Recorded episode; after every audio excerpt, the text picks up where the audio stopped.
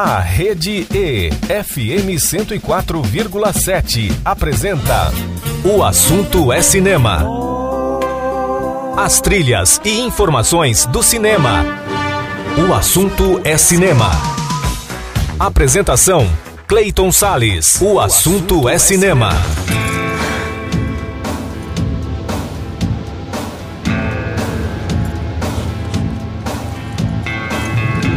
E aí, amante do cinema, como é que você tá, hein? Bom, eu vou muito bem, você já sabe, né? Porque a partir de agora começa mais um programa O Assunto é Cinema, sempre com a trilha sonora do audiovisual nas ondas da Rede E 104,7 FM pelo portal da Rede E na internet e também por aplicativos de rádio para o seu celular.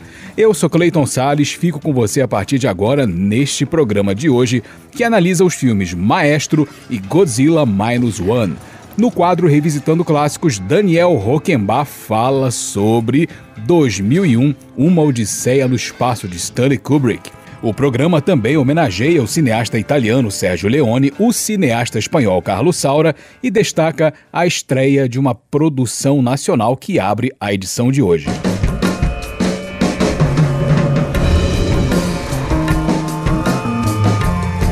Pois é, em 4 de janeiro de 2008 entrava em cartaz nos cinemas do Brasil o filme Meu Nome Não é Johnny, dirigido por Mauro Lima.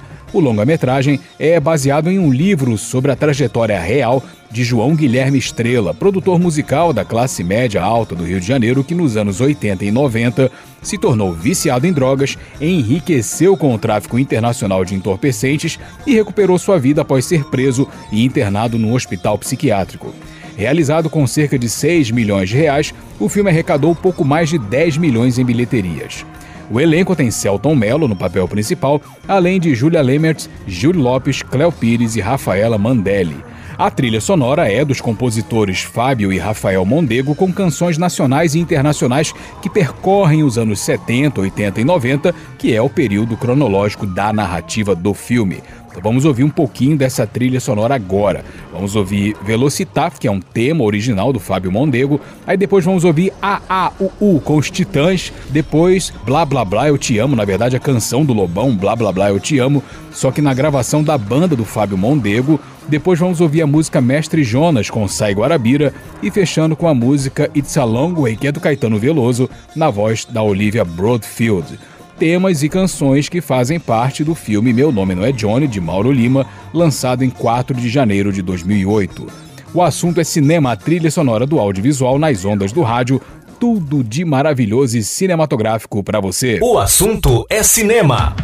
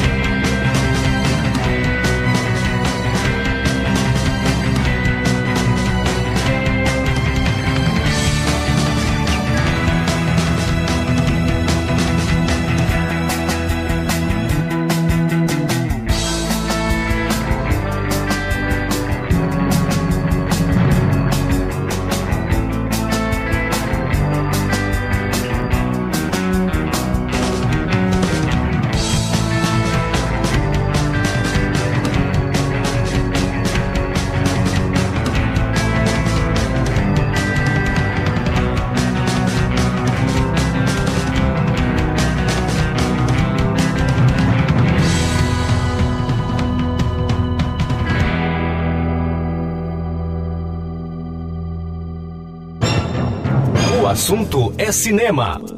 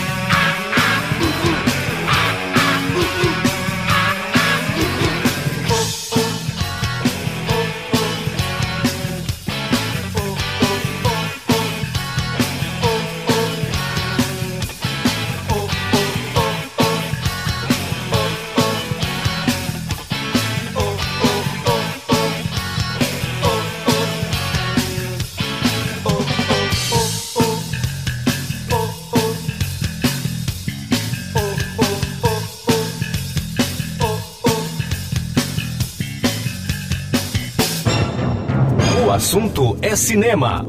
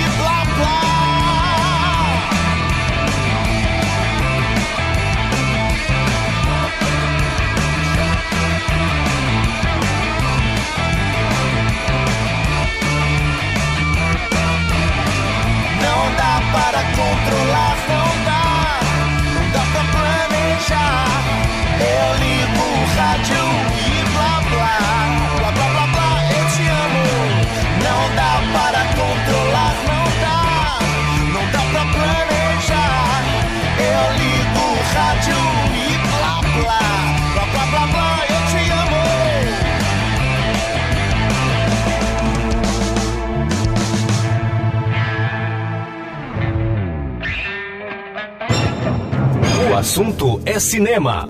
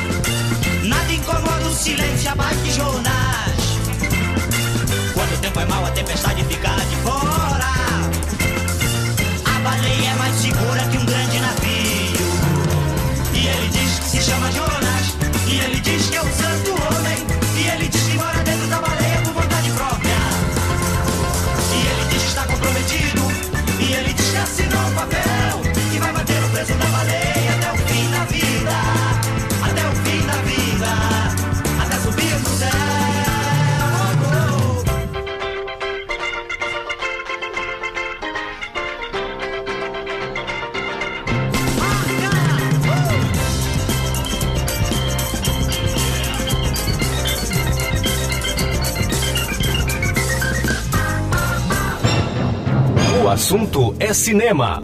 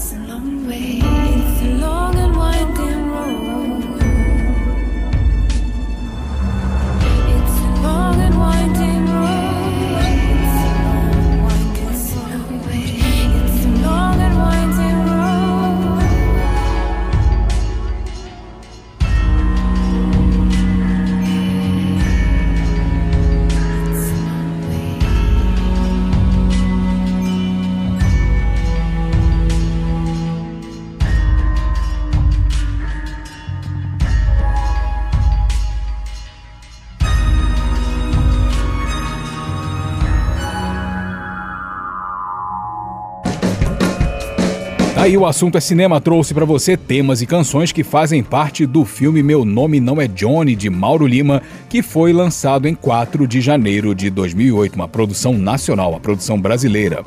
Primeiro intervalo do programa de hoje, logo depois tem resenha, tem crítica. Vamos falar sobre o filme Godzilla Minus One, que entrou em cartaz nos cinemas. E quem vai falar sobre ele é o Daniel Roquembar. Tudo isso logo depois do intervalo. Não sai daí não, que eu já volto com o programa O Assunto é Cinema. Você está ouvindo pela Rede E, FM 104,7. Programa O Assunto é Cinema. Olá, eu sou Clayton Sales e que tal curtir comigo 180 minutos de muito blues? Gostou da ideia? Então não perca o programa Blues Derivados todos os sábados às 5 horas da tarde na Rede E 104,7 FM, a rádio para todo mundo ouvir. A sigh is just a sigh. Está de volta pela Rede E, FM 104,7. O assunto é cinema. Voltei com o programa O Assunto é Cinema e a trilha sonora do audiovisual nas ondas da Rede E 104,7. Agora é hora da primeira resenha sonora de hoje. Daniel Rockenbach chega aqui no programa para falar sobre Godzilla Minus One. Salve, Daniel. O que, que você achou desse filme aí, hein? Resenha sonora. Salve, Clayton! 2023 foi um ano de grandes surpresas no cinema e na TV, e uma delas foi uma produção japonesa que trouxe de volta um grande ícone da cultura pop. O assunto é cinema, analisa Godzilla Minus One, a nova versão do clássico japonês dirigida por Takashi Yamazaki. Na trama, após o Japão sair devastado da Segunda Guerra Mundial, uma nova crise se aproxima com a chegada de Godzilla, um monstro que era uma lenda entre pescadores e agora volta transformado pela radiação dos testes com bombas nucleares. A ação é acompanhada pelo protagonista Koichi Shikishima, um jovem piloto kamikaze que desertou da guerra e acabou tendo que lidar com as consequências da sua decisão.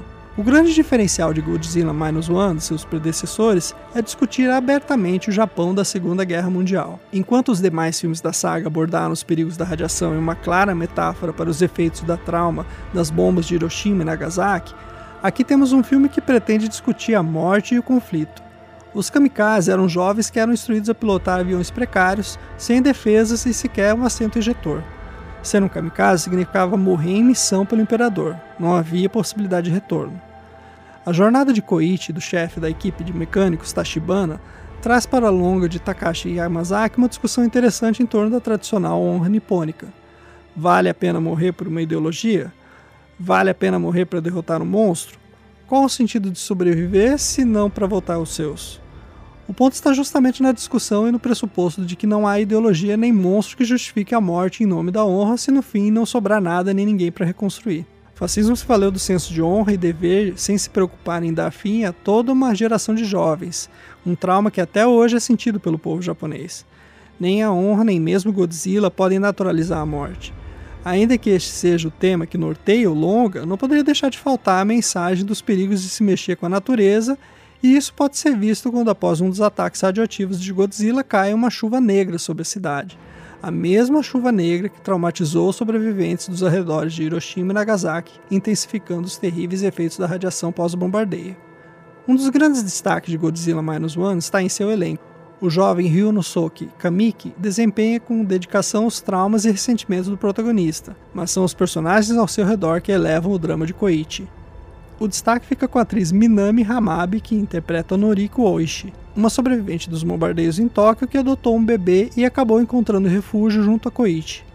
Seu arco e o do mecânico Tachibana de Munetaka Aoki criam os conflitos mais interessantes de Godzilla Minus One. O diretor Takashi Yamazaki escreveu o roteiro do filme e também foi responsável pelos efeitos visuais. É impressionante notar como um filme cujo orçamento de 15 milhões de dólares consegue ser visualmente mais interessante e belo que quaisquer produções ocidentais com o mesmo Godzilla, e isso é mérito de Yamazaki e sua equipe. A tomada do avião que abre o longa, a devastação de Tóquio, a chuva negra e a própria caracterização do monstro impressionam mais que muita pirotecnia hollywoodiana, e isso ajuda a explicar o sucesso do filme mundo afora. Godzilla Minus One escancara a tragédia dos jovens japoneses que morreram na guerra em nome do imperador, e lembra o Ocidente que Tóquio pode não ter sido bombardeado com armas nucleares, mas sofreu com milhares de bombas incendiárias que dizimaram grande parte da população. Godzilla sempre foi a metáfora ideal para os traumas japoneses, e é exatamente em cima disso que estão os acertos da nova produção.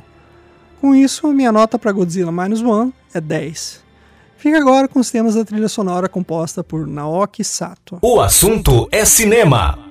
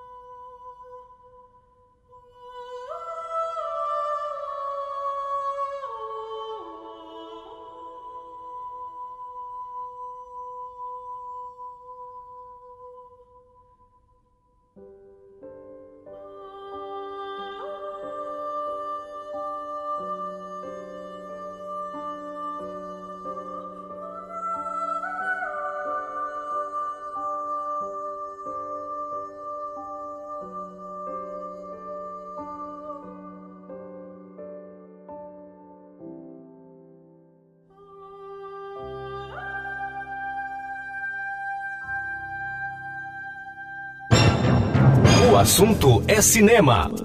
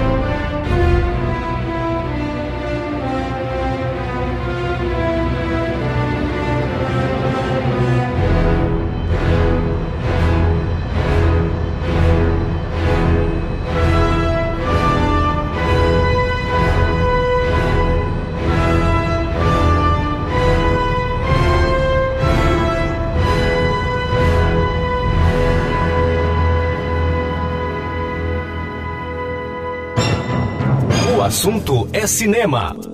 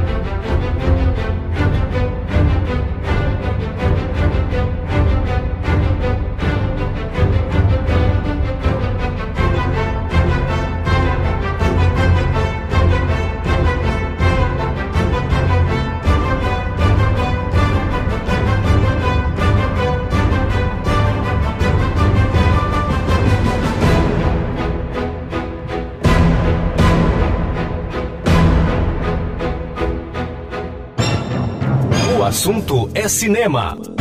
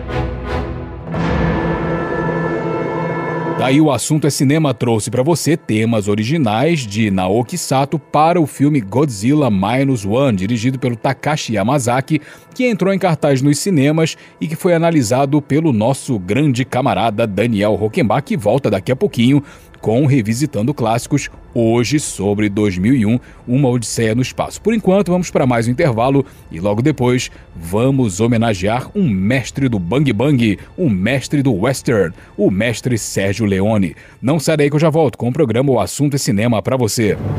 Você está ouvindo pela Rede E, FM 104,7. Programa O Assunto é Cinema. Olá, eu sou Clayton Sales e quero convidar você para uma viagem. Sabe para onde? Para o jazz em todas as suas vertentes. É o programa Sala de Jazz, todos os sábados às 8 da noite, na Rede E 104,7 FM, a rádio para todo mundo ouvir. A sigh is just a sigh. Está de volta pela Rede E, FM 104,7. O assunto é cinema. Estou de volta com o programa O Assunto é Cinema e a trilha sonora do audiovisual nas ondas da Rede E 104,7. Agora, uma homenagem a um verdadeiro mestre dos filmes de western do faroeste, Sérgio Leone.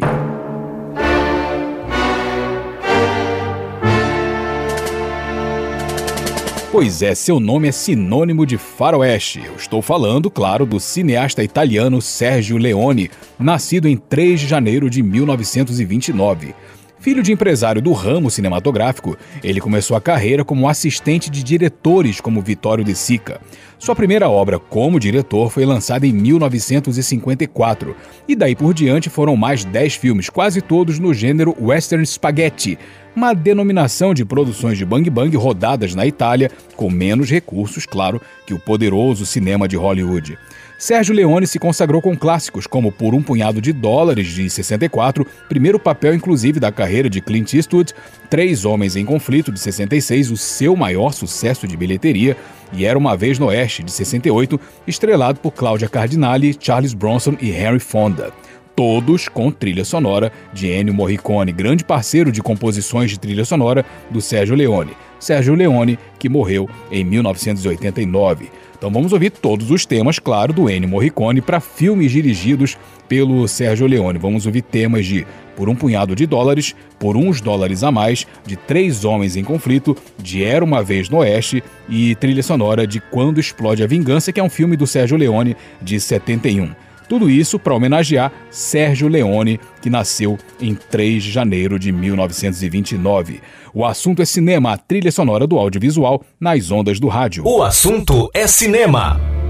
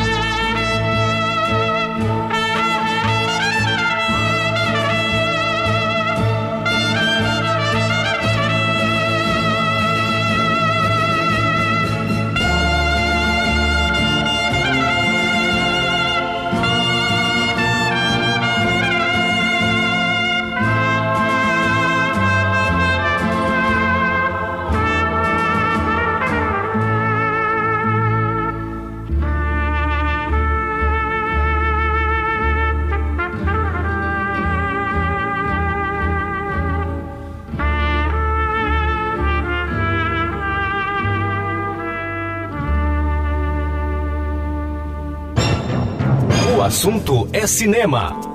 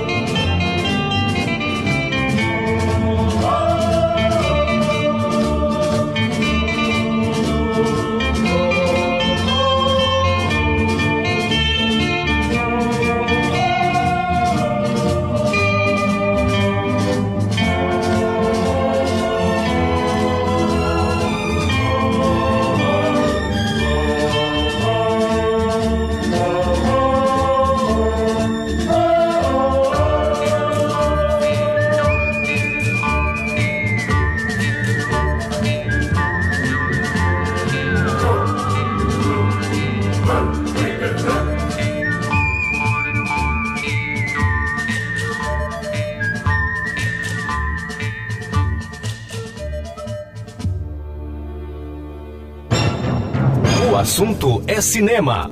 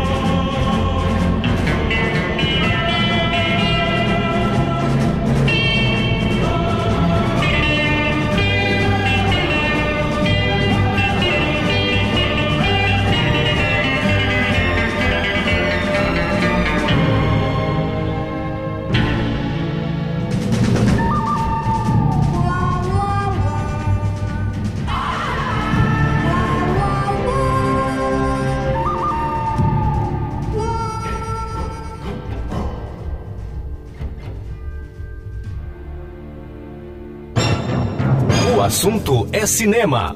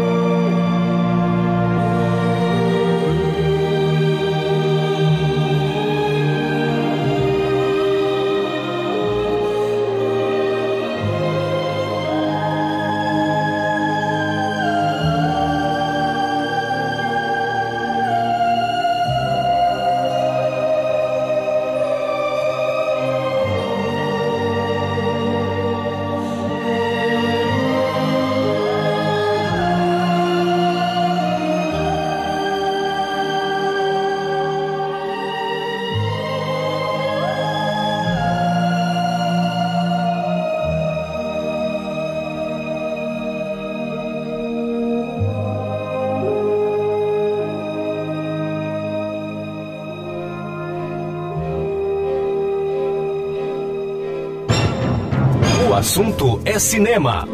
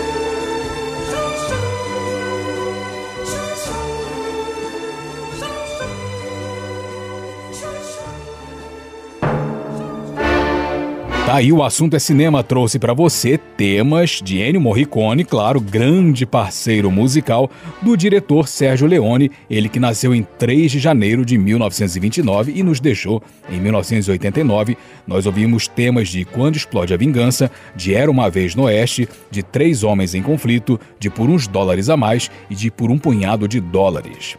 Mais um intervalinho e no próximo bloco tem mais crítica. Eu vou falar sobre o filme de Bradley Cooper chamado Maestro. Não sai daí que eu já volto com o programa O Assunto é Cinema. Você está ouvindo pela Rede E, FM 104,7. Programa O Assunto é Cinema. Olá, eu sou Clayton Sales e que tal curtir comigo 180 minutos de muito blues? Gostou da ideia? Então não perca o programa Blues Derivados todos os sábados às 5 horas da tarde na Rede E 104,7 FM, a rádio para todo mundo ouvir. Está de volta pela Rede E, FM 104,7. O assunto é cinema. Eu voltei com o programa O Assunto é Cinema aqui na Rede E 104,7 para mais uma crítica. Agora sou eu que vou fazer a crítica. E a crítica que eu vou fazer é para o filme Maestro de Bradley Cooper. Resenha sonora.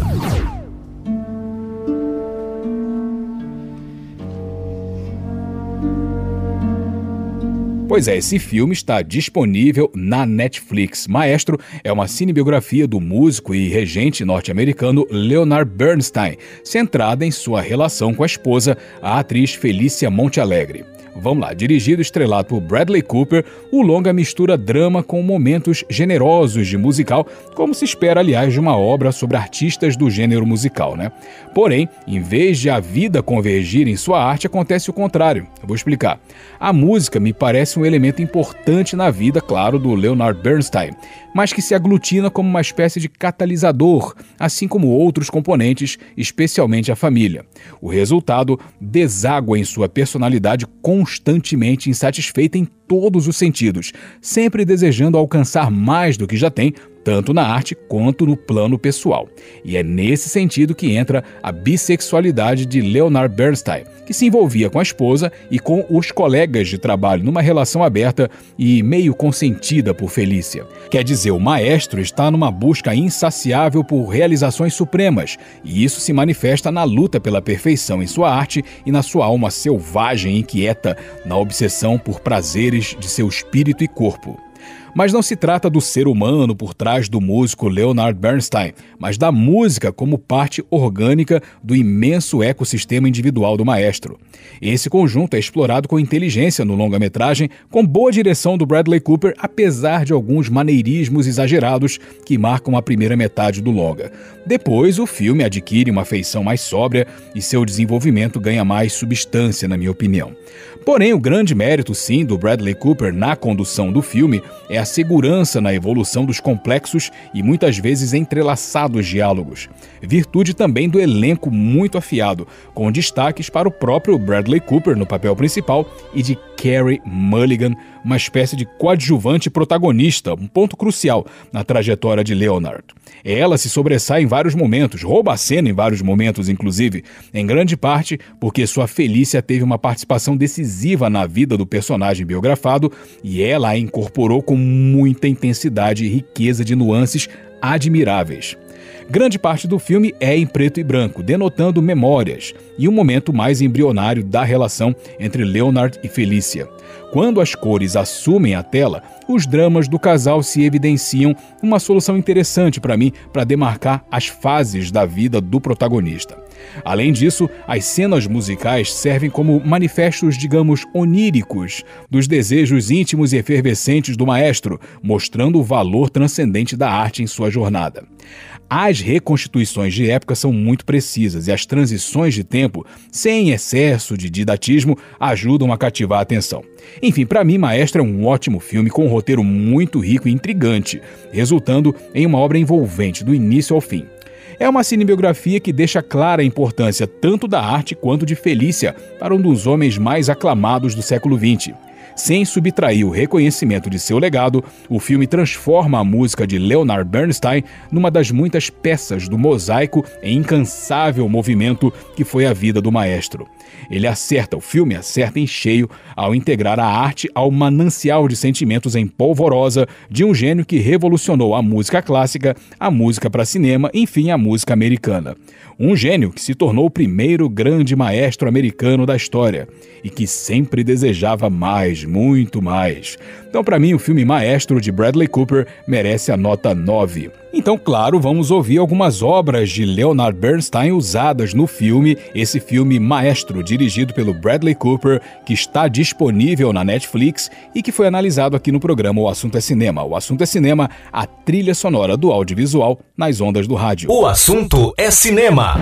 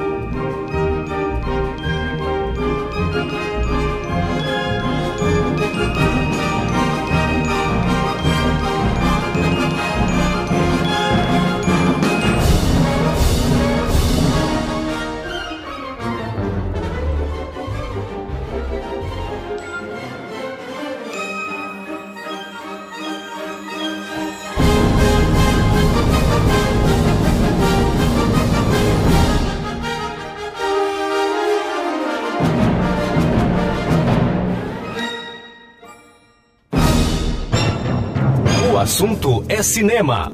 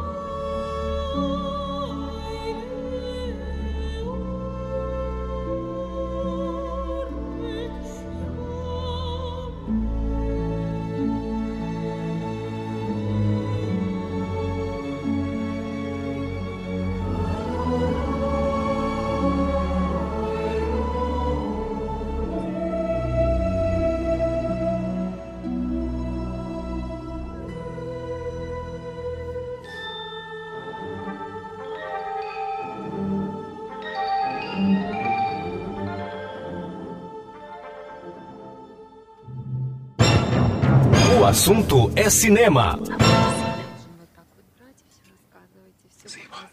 Things Maestro wants you to give up.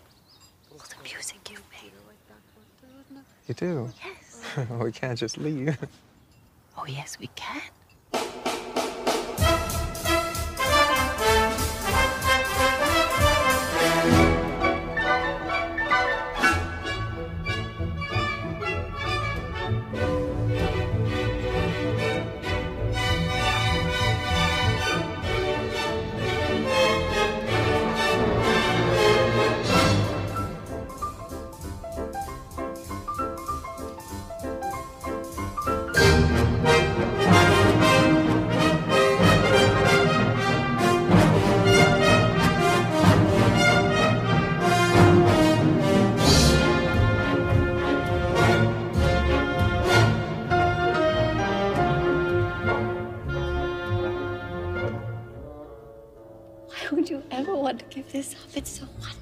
It's not serious music, is it? Well, what does that mean? Well, it means uh, he thinks I could be the first great American conductor. Is that what you want? I want a lot of things.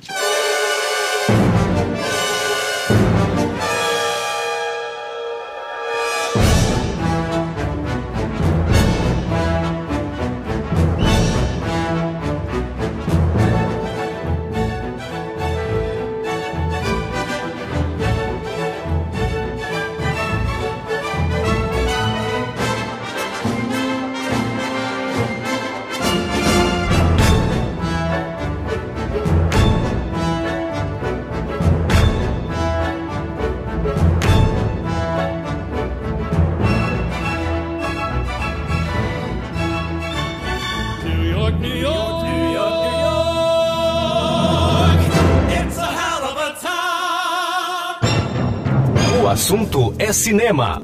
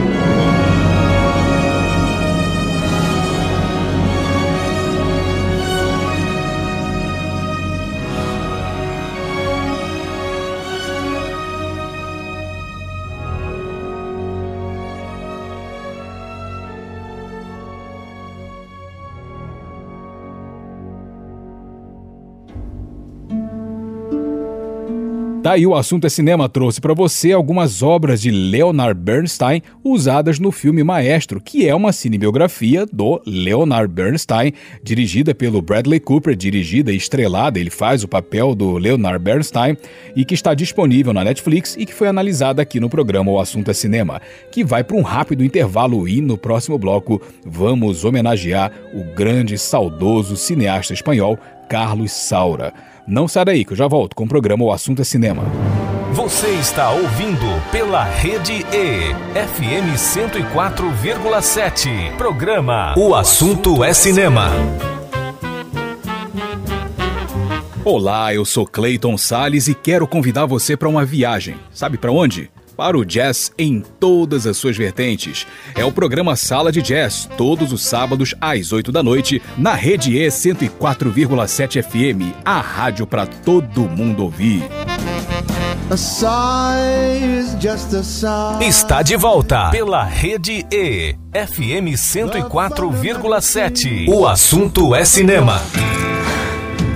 Estou de volta com o programa O Assunto é Cinema e a trilha sonora do audiovisual nas ondas da Rede E 104,7 e agora mais uma homenagem a um grande cineasta espanhol chamado Carlos Saura.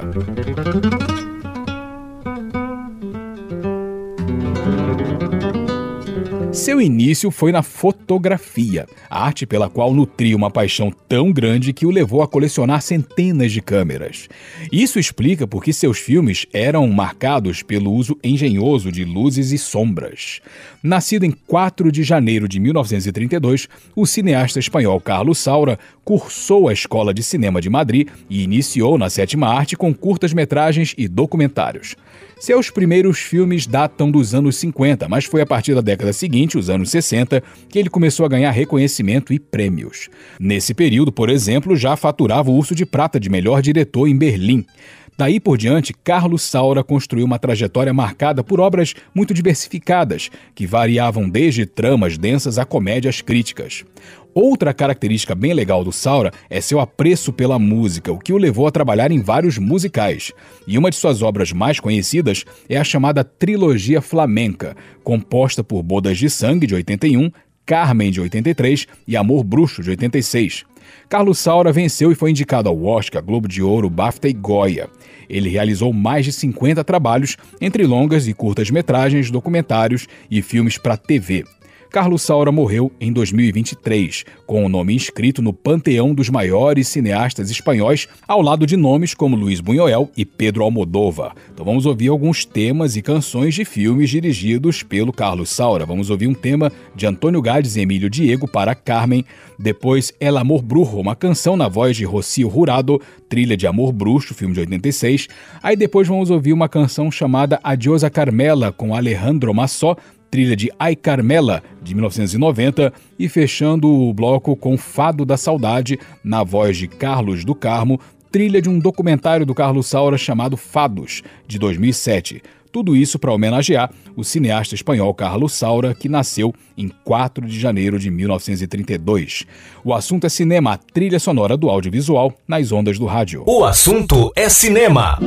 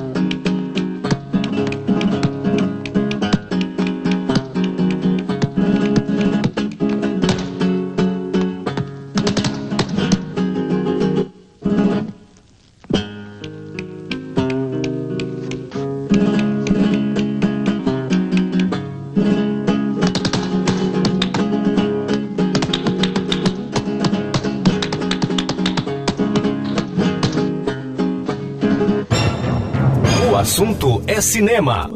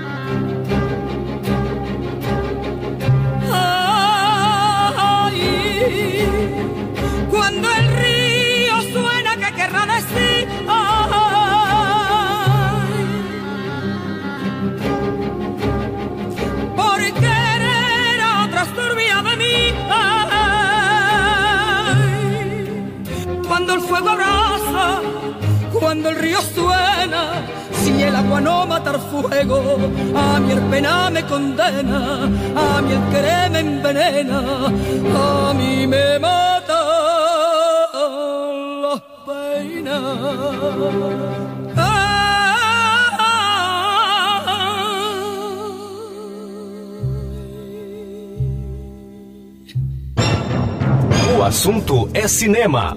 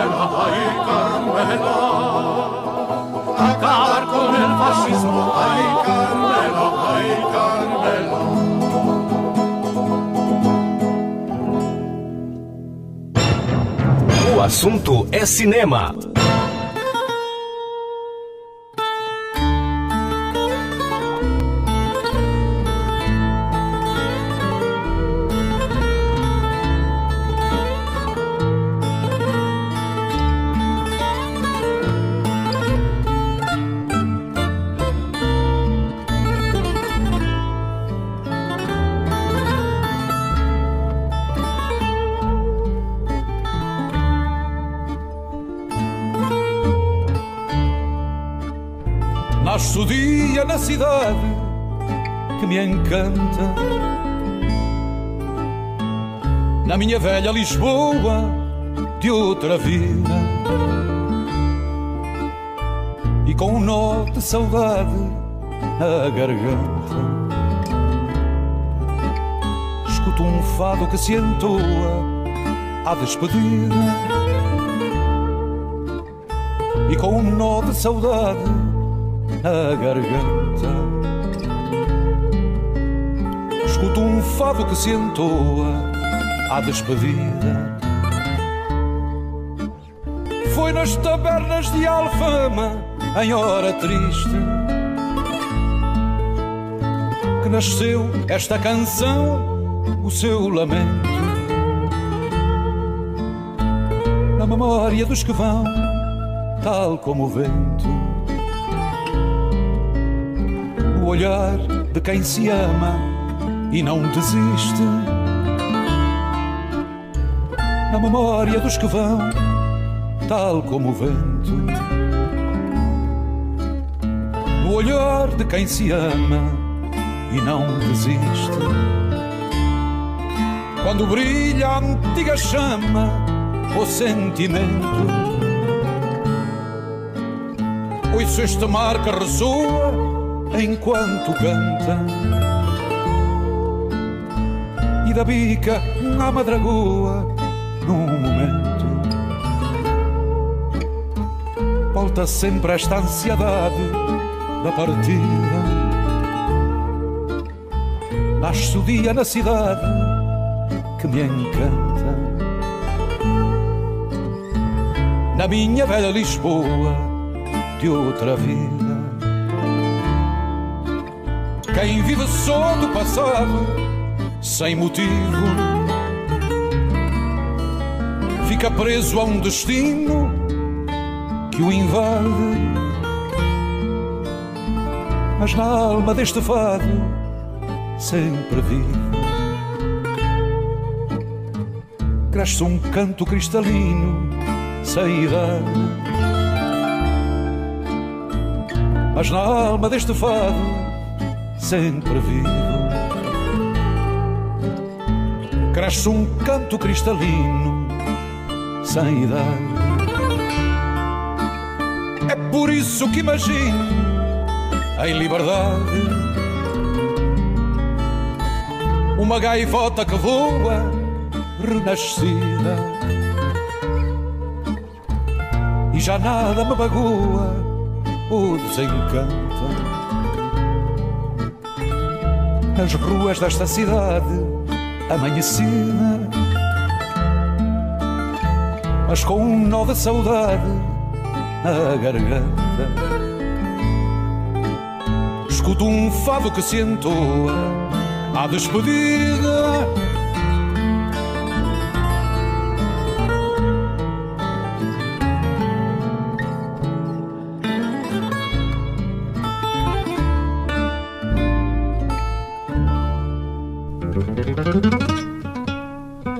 Tá aí o assunto é cinema trouxe para você temas e canções de filmes dirigidos pelo nosso homenageado nessa parte do programa, o cineasta espanhol Carlos Saura, nascido em 4 de janeiro de 1932, que nos deixou em 2023. Ouvimos temas e canções de Fados, de Ai Carmela, de Amor Bruxo e de Carmen. Último intervalo do programa de hoje, logo depois, Daniel Roquembar está de volta com Revisitando Clássicos. E vamos revisitar, sabe o quê? 2001, Uma Odisseia no Espaço de 68, clássico do Stanley Kubrick. Sai daí não, que eu já volto. Ou melhor, nós já voltamos com o programa O Assunto é Cinema para você. Você está ouvindo pela Rede E, FM 104,7. Programa O Assunto é Cinema. Olá, eu sou Clayton Sales e se você gosta de blues e jazz, saiba que o seu sábado na 104 FM tem espaço para esses gêneros maravilhosos. São os programas Blues Derivados às 5 da tarde e Sala de Jazz logo na sequência às 8 da noite na Rede E 104,7 FM, a rádio para todo mundo ouvir. Está de volta pela Rede E, FM 104,7. O assunto é cinema. Voltei com o programa O Assunto é Cinema na Rede E 104,7 FM para fechar a edição de hoje com Revisitando Clássicos. E quem vai revisitar clássicos hoje é o Daniel Rockenbach, que volta ao programa para fechar a nossa edição de hoje. Salve mais uma vez, Daniel. O que, que você pode nos falar sobre essa pérola da sétima arte chamada 2001, Uma Odisseia no Espaço de Stanley Kubrick. E assim eu vou encerrando a minha participação. Eu sou Clayton Sales, agradeço muito a sua audiência e eu te espero no nosso próximo programa para você ouvinte, tudo de maravilhoso e cinematográfico e aquele abraço de cinema. Tchau, tchau e fique aí com Daniel Rockenbach falando sobre 2001, Uma Odisseia no Espaço. Até a próxima. Revisitando Clássicos. Salve, Clayton! E agora, para começar de vez 2024, eu vou revisitar um dos filmes mais ambiciosos do cinema, de um grande diretor que escreveu o roteiro junto de um dos maiores visionários da literatura de ficção científica. Filme que, inclusive, costuma reprisar sempre que um novo ano se inicia. O assunto é cinema revisita 2001, Uma Odisseia no Espaço. Clássico dirigido por Stanley Kubrick, com um roteiro escrito pelo próprio diretor e o autor de ficção científica Arthur C. Clarke. A trama descreve o contato da humanidade com um monolito alienígena em diferentes momentos de sua história. Dos primeiros hominídeos aos astronautas do século XXI, uma odisseia segue em curso para definir o próximo passo da evolução humana. Pode-se dizer que 2001 Uma Odisseia no Espaço é o filme mais ambicioso já feito até hoje.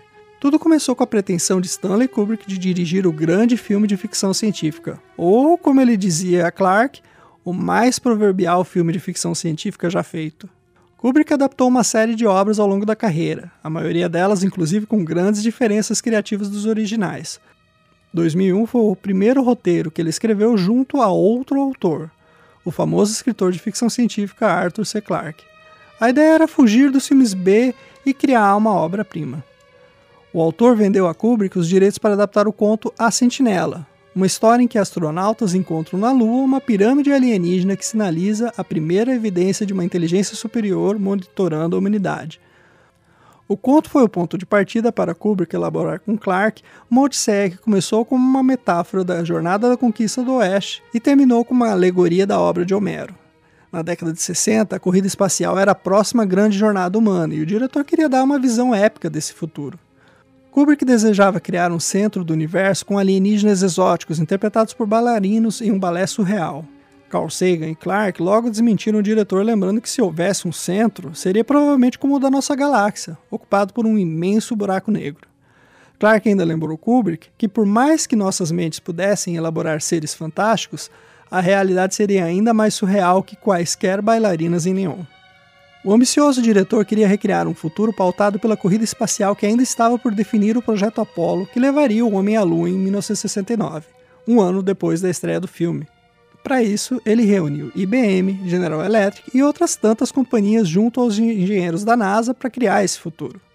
Robert McCall desenhava imagens conceituais para a NASA desde 1963. Ele foi um dos muitos colaboradores de Kubrick na criação dos visuais das naves e estações espaciais, além da roupa dos astronautas. Tudo tinha que ser funcional. preciso e realista.